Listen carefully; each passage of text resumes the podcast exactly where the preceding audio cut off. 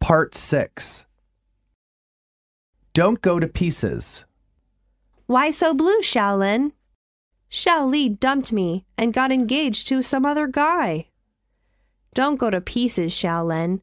This isn't the end of the world. I don't think I'll ever find another guy like Shaoli again. I really loved him. I'll never love anyone like I loved him. Come on, Shaolin. Pull yourself together. Boys like Shaoli are a dime a dozen.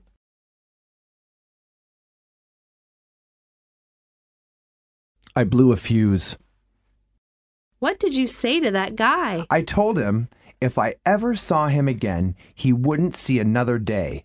What? How could you say that? I don't know. I just blew a fuse.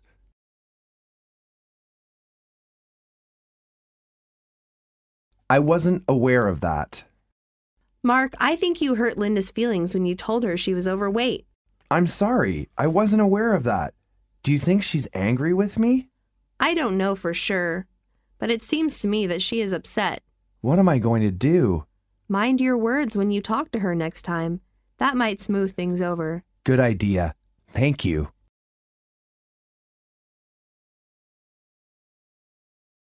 I'm afraid not. I'm sorry, I just bought a doll, but there's something wrong with it. Could you change one for me? Sorry. I'm afraid not. Can I see your boss? I'm afraid not.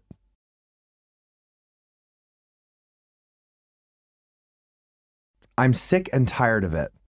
Oh no, the damn car broke down again. I've had it with this car. Why don't we buy a new car? That's what I'm going to do. I'm sick and tired of fixing this clunker.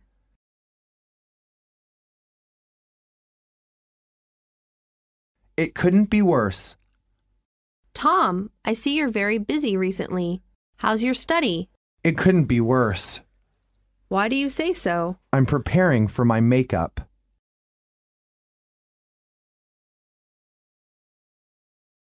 It gives me great pleasure to hear that. Have you got any comments on this program? I'm really very enthusiastic about it. It gives me great pleasure to hear that.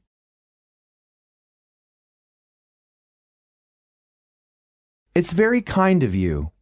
I have to go. Can you stay a little longer? No, thank you for the excellent tea. Not at all. I hope you'll come and see us again. Drop in any time you feel like it.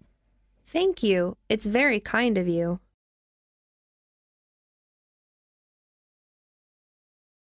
Look on the bright side. Why so blue? Lily stood me up last night. It's one of those things. Look on the bright side. You saved money by not eating out and going to the movies with her.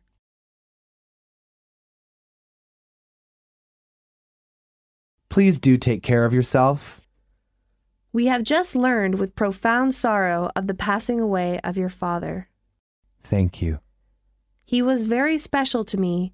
I still remember when I was a child, he helped me a lot. And he just spoke to me about you last week. I'm so sorry about the great loss, but please do take care of yourself.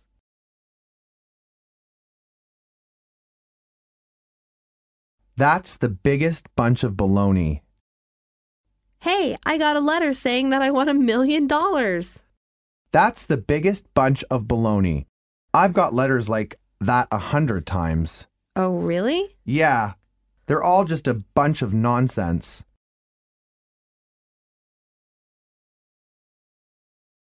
What do you mean to do? Working here is so boring. What do you mean to do? Find another job. But you need extra money, don't you? You're too impractical. I can't stay in this company.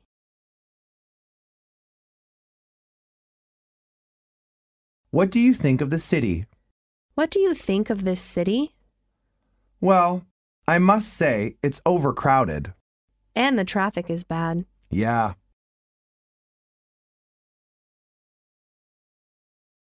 You bet. Are you coming to my birthday party? I wouldn't miss it for the world. Good. And are you going to bring lots of gifts? You bet.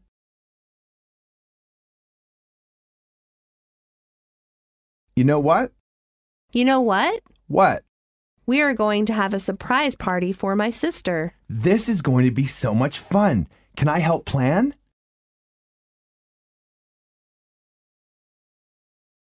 You said it. What are you doing here, Ted? I'm trying to fix the light. It doesn't work. You know, it's quite dangerous. Maybe you should call an electrician. You said it.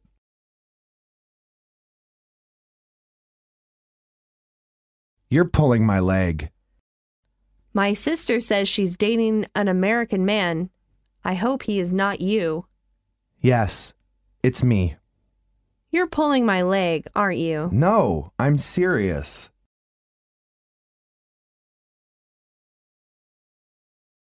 You've got a nice car. You've got a nice car. Thanks. When did you get it? A couple of weeks ago. Your other car wasn't running so well, was it? No, but I think this car will be great.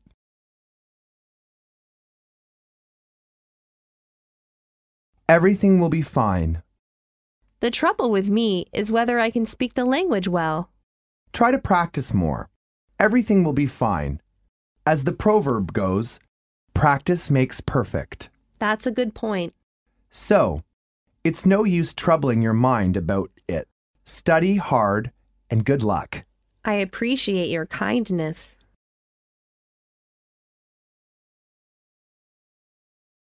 It is actually not the case. What shall I do? All is lost. I'm finished. If I may say so, it's actually not the case.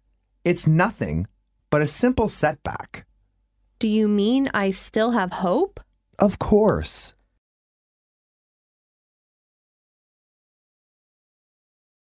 That's really too bad. Oh, I failed my final exam.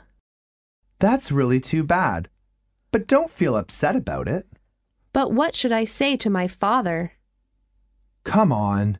It could have happened to anybody.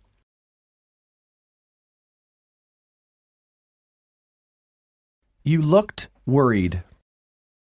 You looked worried. My son had a headache yesterday. How is he feeling today? Much better. Thank you.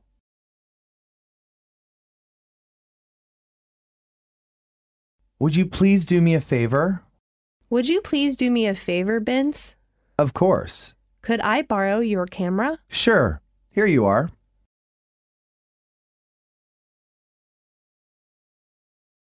Take my word for it. Did you say you saw him kissing another girl? Take my word for it.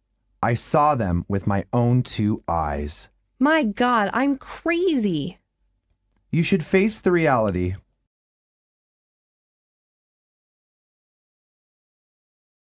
You're going too far. Why is your girlfriend so mad at you? I stood her up last night and she caught me dating another girl. Really? You've gone too far this time. I'm afraid so.